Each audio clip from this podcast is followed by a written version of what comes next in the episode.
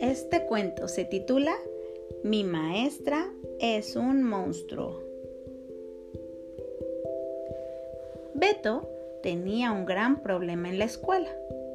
Su problema se llamaba Maestra Kirby. Roberto, no estorbes, gritaba la maestra Kirby. A sus lugares, rugía la maestra Kirby. Los niños que lanzaron aviones de papel en clase no tendrán recreo. La maestra Kirby era un monstruo. Beto pasaba su tiempo libre en el parque, tratando de olvidar sus problemas con la maestra Kirby. Pero un sábado por la mañana, mientras se dirigía a su lugar favorito, Beto se llevó una terrible sorpresa. Beto quería huir, pero sabía que eso solo empeoraría las cosas.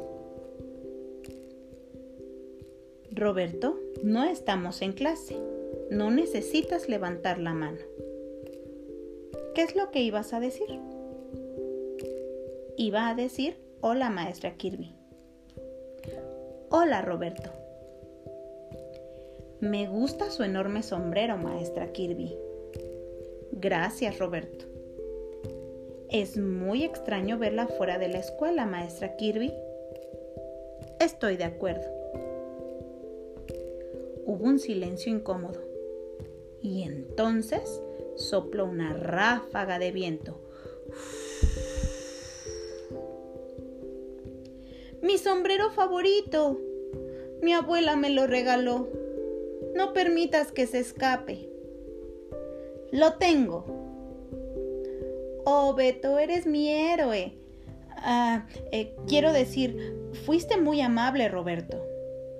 De nada, maestra Kirby. Parece que usted les agrada esos patos. ¿Sabe que me gusta graznar con ellos? Cuac, cuac. Cuac, cuac. Cuando terminaron de graznar, Beto tuvo una idea. Le mostraré mi lugar favorito del parque. Ten cuidado. Sí, maestra Kirby. Es encantador. Entonces la maestra Kirby tuvo una idea. Beto lanzó su avión de papel al aire y voló y voló y voló.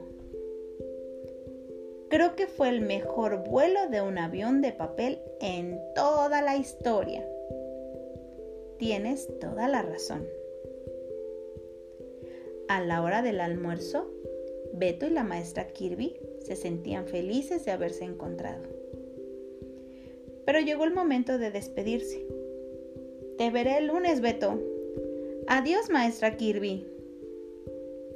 Abran paso. De repente en la escuela, la maestra Kirby aún gritaba. Y el oso hace rar. Rugía la maestra Kirby. Buen trabajo, Beto. Pero, ¿seguía siendo un monstruo la maestra Kirby?